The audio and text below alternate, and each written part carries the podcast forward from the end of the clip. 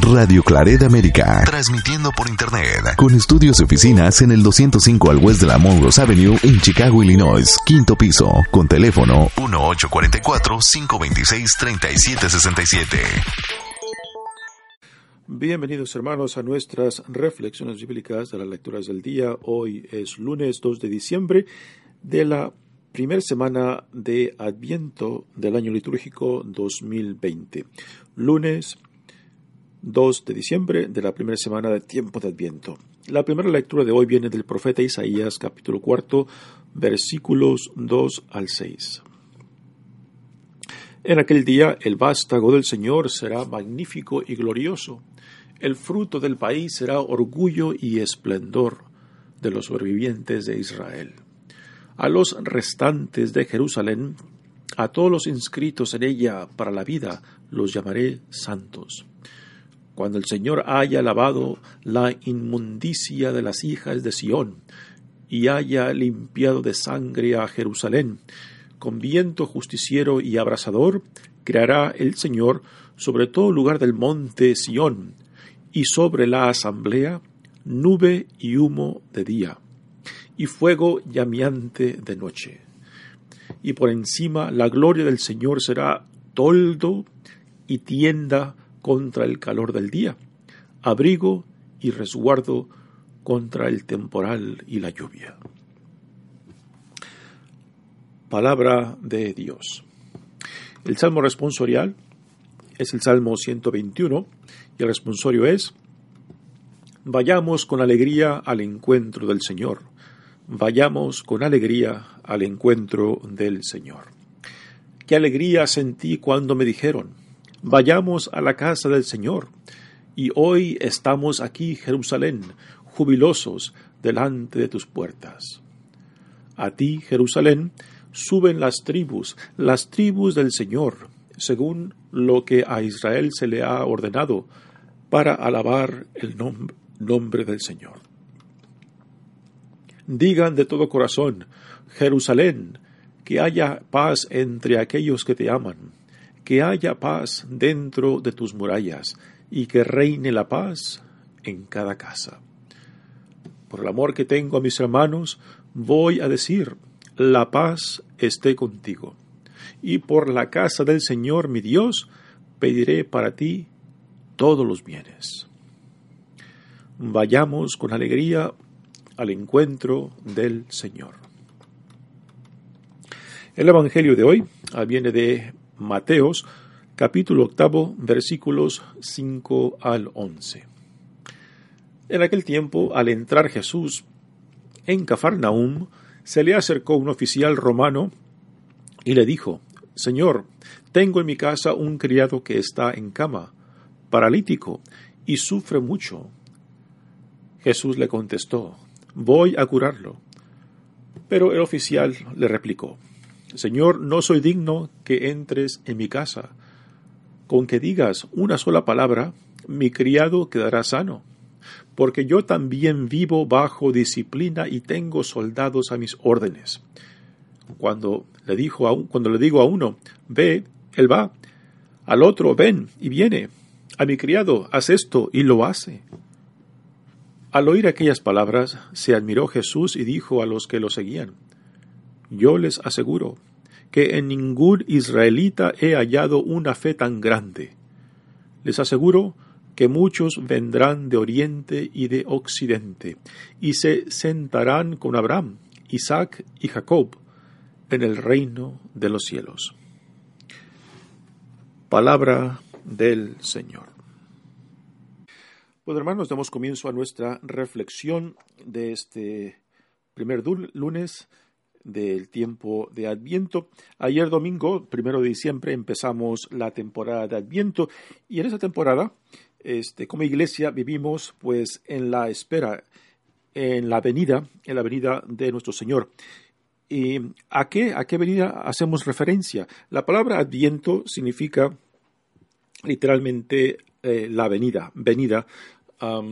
y esta palabra pues hace referencia a tres tipos de venidas eh, que vivimos en el Señor y que esperamos en el Señor.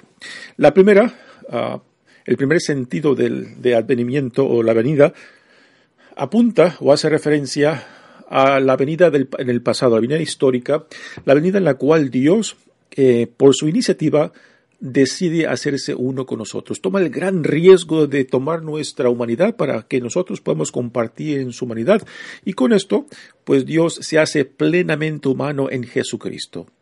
Dios en Jesucristo no juega a ser un ser humano, es un ser humano total y completo en su persona. Por eso a Jesús lo definimos como verdadero hombre y verdadero Dios.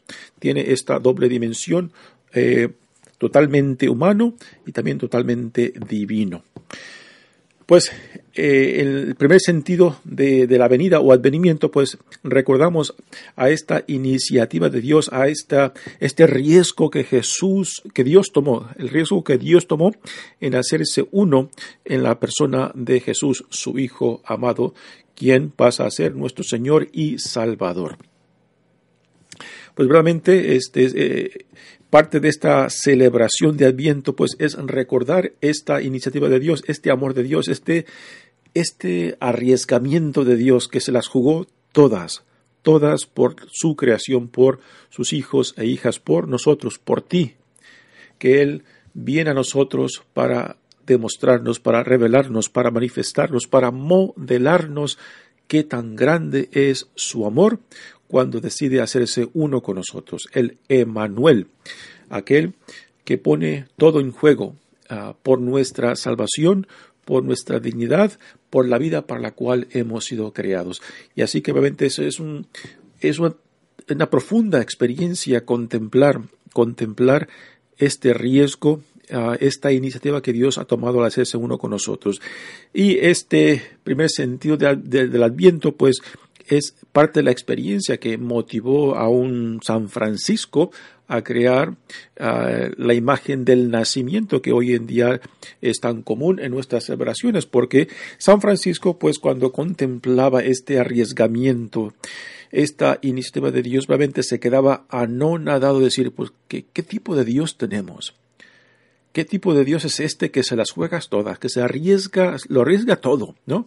Por sus hijos, por sus, por sus hijas, por su creación, porque quiere demostrarnos qué tan grande es su amor y hasta qué punto, hasta qué punto está dispuesto a arriesgarse y a jugárselas por sus hijos e hijas, ¿no?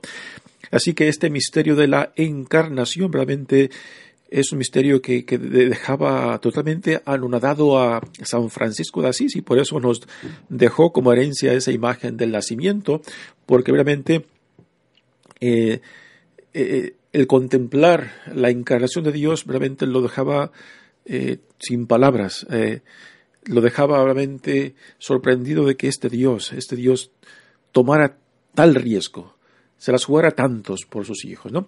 La, la segunda referencia de Adviento que hace esta, esta palabra es al, a, a la venida de Jesús, del, ya no del Jesús de carne y hueso, sino el Cristo, el Cristo que está por encima del tiempo y del espacio, aquel que ha resucitado, aquel que por el poder de Dios ha triunfado sobre el pecado y sobre la muerte misma, y que ya no está limitado ni por el espacio ni por el tiempo, que, sino que se hace presente en todo instante, en toda experiencia. Es al Cristo a quien reconocemos cuando viene a nuestro encuentro. Es al Cristo que se hace presente en toda circunstancia, en todo hermano, en toda hermana, el cual decimos, Cristo camina con nosotros, Cristo es uno con nosotros, Cristo cumple su promesa de caminar con su iglesia, de caminar con los hijos e hijas de Dios, para ayudarnos a llegar a la plenitud de la vida que Dios nos ha dado en él. Así que en la segunda referencia de este adviento es esa al Cristo resucitado, al Cristo universal, al Cristo que camina con la iglesia, al Cristo que es eh, el cuerpo místico mismo de la iglesia. Pues eh, ahora digamos un poco acerca de la tercera referencia a la cual apunta esta palabra de adviento y esto hace, hace referencia a la segunda venida de Jesucristo que le llamamos en el cumplimiento de de la promesa de Dios, cuando todo sea asumido bajo el poder de Dios y que este poder Dios se le dé a su Hijo, a su Hijo amado Jesucristo y que toda todo, toda la creación esté bajo su autoridad y poder. A esto se le llama el fin de los tiempos, a esto se le llama la segunda venida de Jesucristo, a esto se le llama el cumplimiento de la promesa de Dios. ya esta promesa se ha iniciado, ya se ha inaugurado en la persona, la persona de Cristo. Eh, cuando él, cuando Dios se encarnó a él, cuando él, cuando Jesús comparte con nosotros, con el pueblo de Dios, pues la visión del reino y lo que significa ser un ciudadano dentro de este reino. pero aún está, aún está este, por realizarse la segunda venida, repito, y esta es la venida del futuro, en el futuro.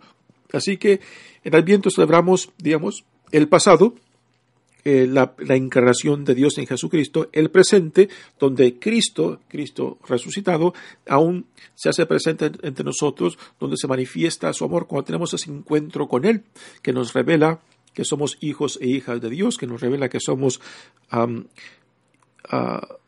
ciudadanos de este reino que Dios ha en Jesucristo.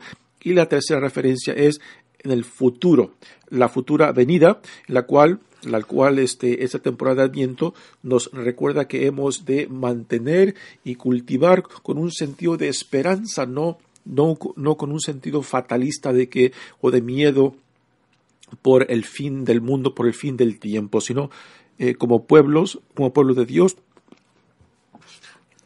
pues como un pueblo de Dios, como iglesia, que en cierta manera vivimos en, un exilio, en un exilio del reino de Dios cuando aún no se ha llevado a cabo la plenitud de este reino. Es ese sentido de exilio, de que aún no somos partes de la plenitud, pero que ya es realidad este reino que fue inaugurado en Jesucristo en su encarnación. Pues la temporada del viento hace entonces referencia, apunta hacia estos tres sentidos de la venida, del pasado, del presente y en el futuro. Y las lecturas de hoy pues tocan, tocan en los temas esos porque es el tema principal de Adviento, es un tiempo de preparación para celebrar eh, la encarnación de, Dios en Jesucristo, pero también eh, para, eh, repito, para recordarnos que este Cristo, que en Cristo ya se ha inaugurado el reino y que este reino ya está entre nosotros, ya es realidad y que aún está por ser, por llegar a su cumplimiento, a su finalidad en la segunda venida de Jesús. Así que nuevamente en esta temporada de Adviento, pues celebramos tanto el pasado, el presente, la venida en el pasado, la venida en el presente y la venida futura de Jesucristo para llegar a su, llevar a su cumplimiento el plan de salvación de Dios. Y la primera lectura de hoy, que viene de el profeta Isaías, pues tenemos este sentido ah, de esperanza que el profeta Isaías manifiesta ante el pueblo de Israel que se encuentra en el exilio. Y cuando uno se encuentra en el exilio, pues se encuentra lejos de su tierra, se encuentra lejos de aquello que nos, ah, que nos da la raíz de quienes somos como personas, como familias, como pueblo.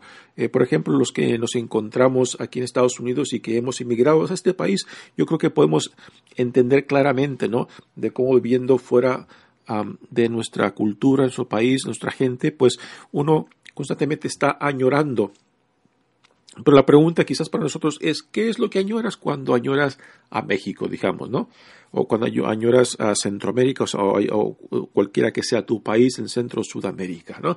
Y, en esto no simplemente es la tierra, sino también es la familia, la lengua, aquello que es tan familiar, ¿no? Pues Jerusalén, cuando se menciona Jerusalén en la, en la primera lectura, es esto, ¿no? De que hace referencia a Jerusalén. ¿Por qué? Porque en Jerusalén se encuentra el templo, el templo que es el centro del culto a judío, en donde, en donde se cree que, que habita, habita Dios, ¿no? Entonces, por eso este tema de, de, la Jerusalén, porque es el centro, aquello que es, digamos, es el ombligo, es el ombligo de, del judaísmo. Y para nosotros, pues es el judaísmo, es el, es el ombligo simbólico de que añoramos a nuestra tierra natal, añoramos regresar eh, al lugar que es es nuestra plenitud. Y para nosotros no simple es el, el, Jerusalén físico, es Jerusalén el ideal de la vida a la cual somos llamados. Jerusalén representa la grandeza y la belleza de lo, que de lo que Dios ha creado y a lo cual nos invita a ser parte de ello. Por eso dice la primera lectura. Aquel día el vástago del Señor será magnífico y glorioso, el fruto del país será orgullo y esplendor de los sobrevivientes de Israel. Y por sobrevivientes se entienden aquellos que han estado en el exilio y que desean, añoran regresar a la Jerusalén. Y repito, no es simplemente la Jerusalén física, sino también es la Jerusalén mística, la imagen de la grandeza de Dios a la cual Dios nos llama. A los restantes de Jerusalén, dice, a todos los inscritos en ella para la vida los llamaré santos. Y aquí se entiende aquellos que se han mantenido fiel en medio del Ah, de la conquista, ah, en medio del exilio, en, medio de, de, haber sido arrancados de su tierra, desraizados y llevados a otro país, pero que aún en el exilio son llamados a mantenerse fiel a la alianza, a mantenerse fiel a esa relación con Dios. Y esto también para nosotros debe ser un gran mensaje, no simplemente a los que somos inmigrantes aquí en Estados Unidos, sino también a todos los que reconocemos de que nuestra tierra, natal, no simplemente es el México o el Nicaragua, el Salvador físico o, Guatemala, sino es la tierra de donde Dios nos ha dado nacimiento. Y, con esto no simplemente es la tierra física, sino es el cielo. Y por cielo entendemos a donde Dios habita y a donde Dios nos llama, de que nuestra ciudadanía no simplemente es en esta tierra donde Dios nos ha plantado, sino que nuestra ciudadanía eh, también es de estar con Dios. Y por cielo no entendemos el que esté arriba, sino aquel lugar donde, donde Dios nos ha llamado y nos ha hecho eh, seres humanos y que ahora nos llama para que regresemos a la casa del Padre, para que regresemos a la plenitud que solamente Dios quien es nuestro Padre, quien es nuestro Creador, puede hacer realidad. Solamente aquel que nos ha creado puede llevar a cabo la plenitud, la plenitud ah, de esta vida a la cual Él nos llama. Y para eso Él se ha hecho uno, para eso nos ha dejado a Jesucristo, eh, para em, modelarnos lo que significa ser un hijo, una hija de Dios, lo que significa ya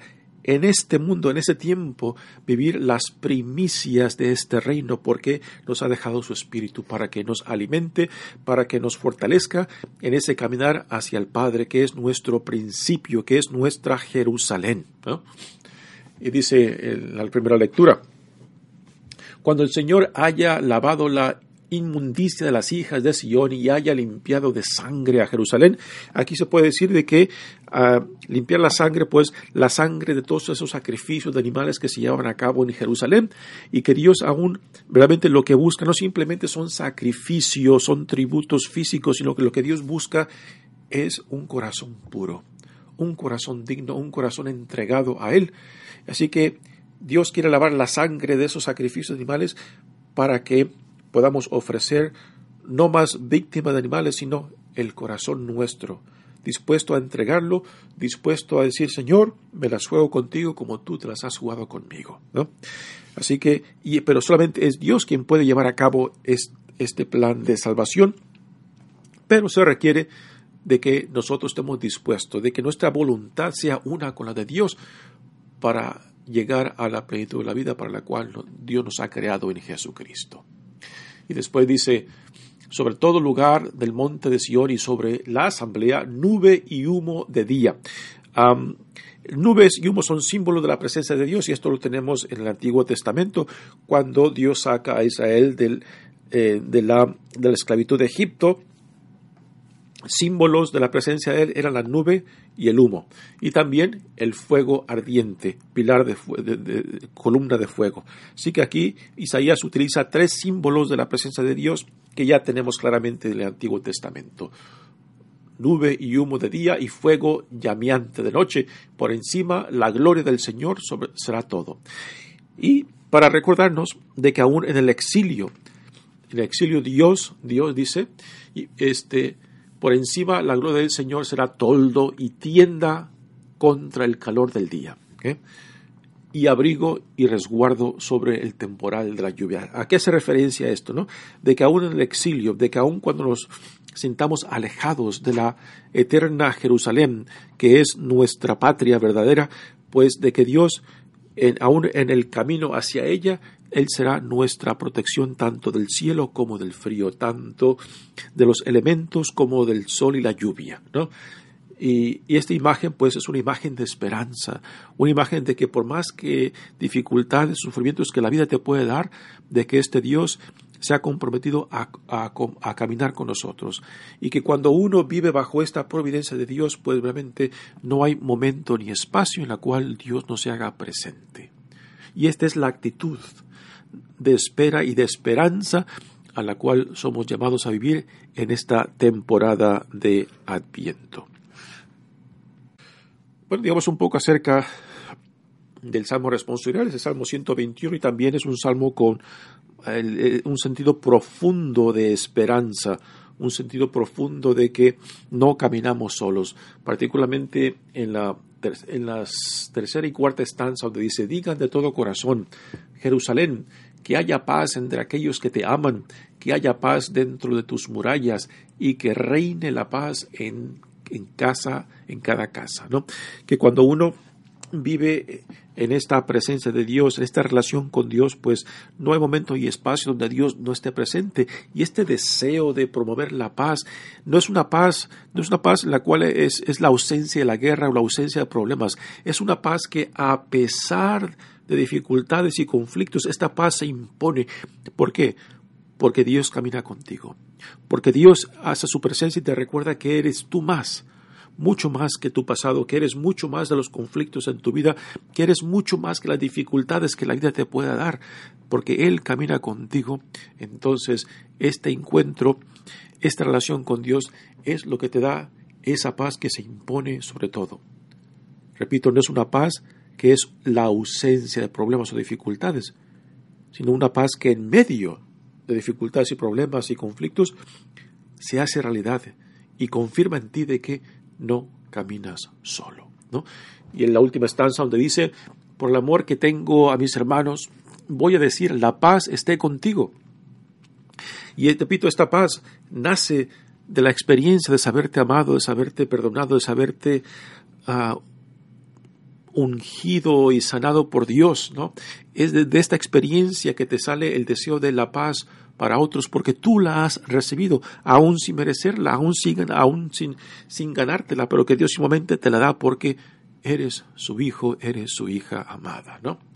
Por eso la gran necesidad de vivir en esta relación de intimidad y confianza, de tener este encuentro con el Dios vivo, ¿no?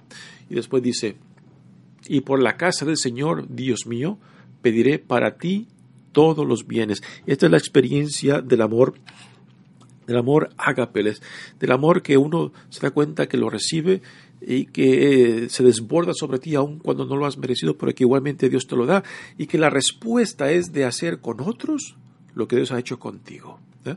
Este es el amor ágape, ¿no? De que yo pido para otros el bien, aún para aquellos que son difíciles para contigo, aún para aquellos con quien tienes dificultad, pido el bien para ellos porque ese amor de Dios que es como el sol que brilla sobre todo lo bueno y lo malo, como la lluvia que lo cubre todo, pues ese mismo amor ha caído sobre mí.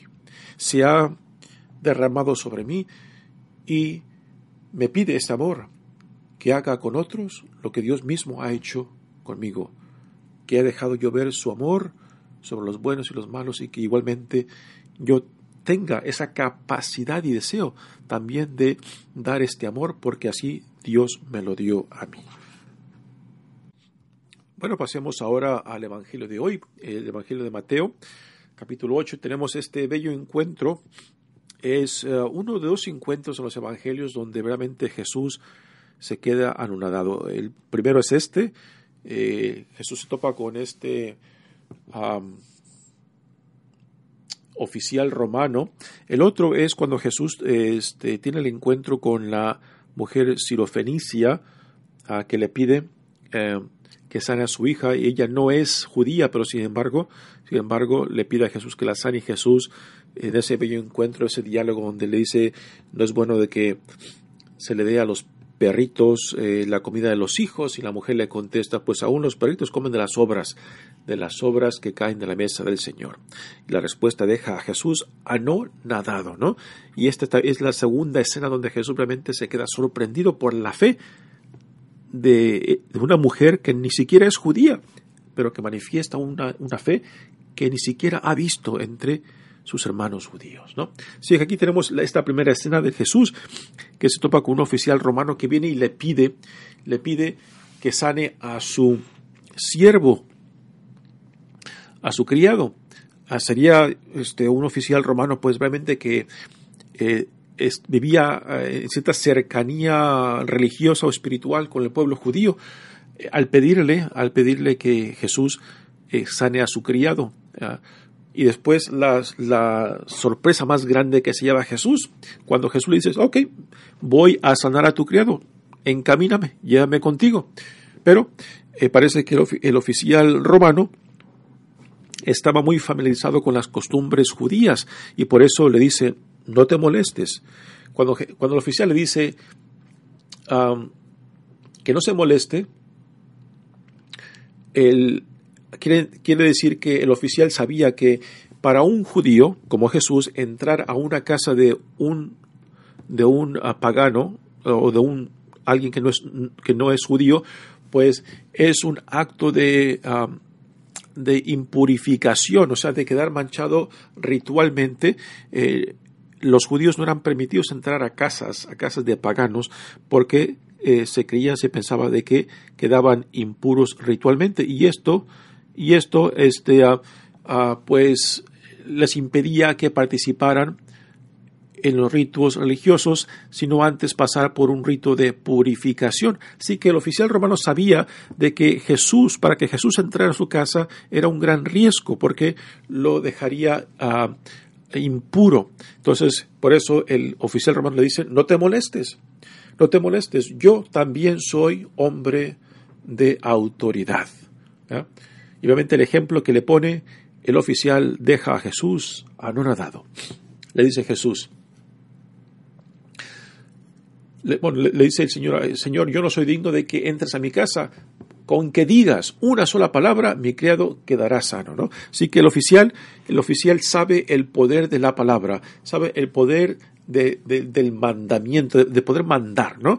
Y está, y reconoce porque reconoce que Jesús eh, es una, eh, está bajo el poder de Dios y que una palabra de Dios, una palabra del enviado de Dios será suficiente para que se lleve a cabo lo que Él le pide, porque Él siendo soldado, pues le da órdenes a uno para que venga y viene, a otro para que vaya y vaya, a otro para que haga esto y lo hace, ¿no? Así que el oficial, utilizando el ejemplo de su propio rango, de su propia autoridad, le dice, le dice a Jesús, es suficiente que tú lo digas. Y yo creo, estoy convencido que se llevará a cabo. Y esto realmente deja a Jesús anonadado. Lo deja sin palabras, lo deja realmente sorprendido porque ni entre su propia gente, ni entre su propia gente ha visto este testimonio de fe, esta manifestación de fe. Y claramente el Evangelio nos expresa ese, ah, ese, esa sorpresa de este encuentro de Jesús con este oficial romano. Y dice, al oír aquellas palabras, se admiró Jesús y dijo a los que le seguían, yo les aseguro que en ningún israelita he hallado una fe tan grande.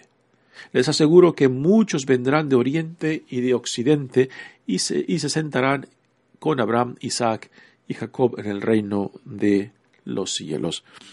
Aquí nos debe de recordar para nosotros, ¿no? De que como Dios juzga no juzgamos nosotros. Como Dios ve, no vemos nosotros. De que desde la perspectiva de Dios, toda la creación está invitada a ser parte de este nuevo reino que Dios está inaugurando en Jesucristo. Y que cuando nosotros a veces con esta mentalidad, con estas mentalidades pequeñas y angostas nuestras, pues a veces le queremos poner eh, obstáculos y, bordes en torno a Dios para decir, no, Señor, aquellos no y estos sí, o aquellos son tus enemigos, los de aquí somos tus amigos, ¿no? Y a veces queremos quitarle a Dios esta decisión de decidir quiénes pertenecen o quiénes no pertenecen al reino de Dios. El plan de Dios es de que todos sus hijos e hijas, toda su creación lleguen a vivir en esta plenitud que él, a la cual Él nos invita. Y que este ejemplo de este oficial romano pues deja bien claro ¿no? que el Espíritu de Dios sopla por donde el Espíritu quiere y no por donde nosotros lo queramos controlar. A veces tenemos estos corazones tan pequeños, estas mentalidades tan estrechas, ¿no? De que pretendemos manipular a Dios, a su Espíritu y a Jesucristo, ¿no? Que le queremos decir a Dios por dónde se derrame su amor y por dónde, por dónde no. A quién escoja o a quién llame y a quién no. Y en esto, los que realmente entonces salimos perdiendo somos nosotros cuando queremos o pretendemos manipular y controlar tanto a Dios como a su espíritu, ¿no? Y esto solamente Dios es dueño. Y de esto solamente Dios decide y no nosotros. Nosotros somos llamados a ser sus instrumentos, no sus jueces, no aquellos que decidan o levantar o crear eh, fronteras o crear bordes o crear límites o crear divisiones, dónde Dios puede estar o dónde Dios debe de estar, quién tiene acceso a Dios y quién no tiene acceso a Dios. Obviamente nosotros a veces nos convertimos en los peores testigos y los peores ah, portavoces de Dios cuando pretendemos manipularlo, cuando pretendemos decidir quién tiene o no quién o no tiene acceso a él. Pues verdaderamente una escena impresionante tanto para Jesús y también debe de serlo para nosotros, ¿no? Ah, de nunca caer en esa terrible distorsión o ilusión de querer pretender manipular y controlar a Dios. Muy bien, hermanos, mi nombre es Padre Tony Díaz, misionero claretiano, y que este comienzo de Adviento pues realmente nos prepare para celebrar este gran misterio, este bello misterio de la encarnación de Dios en Jesucristo, y que vivamos plenamente esta temporada de Adviento por lo que es, cultivando este, estas ansias y deseos por su venida, no con ansiedad, no con miedo, sino con esperanza, porque esa realidad ya está presente, porque ya se ha inaugurado el reino en Jesucristo, y que es el fruto de esta encarnación que nos ha dejado el Espíritu, que nos ayuda a caminar dignamente hacia nuestra verdadera patria la Jerusalén eterna con, la presencia de Dios. Que Dios los bendiga, hermanos. Radio Clareda América.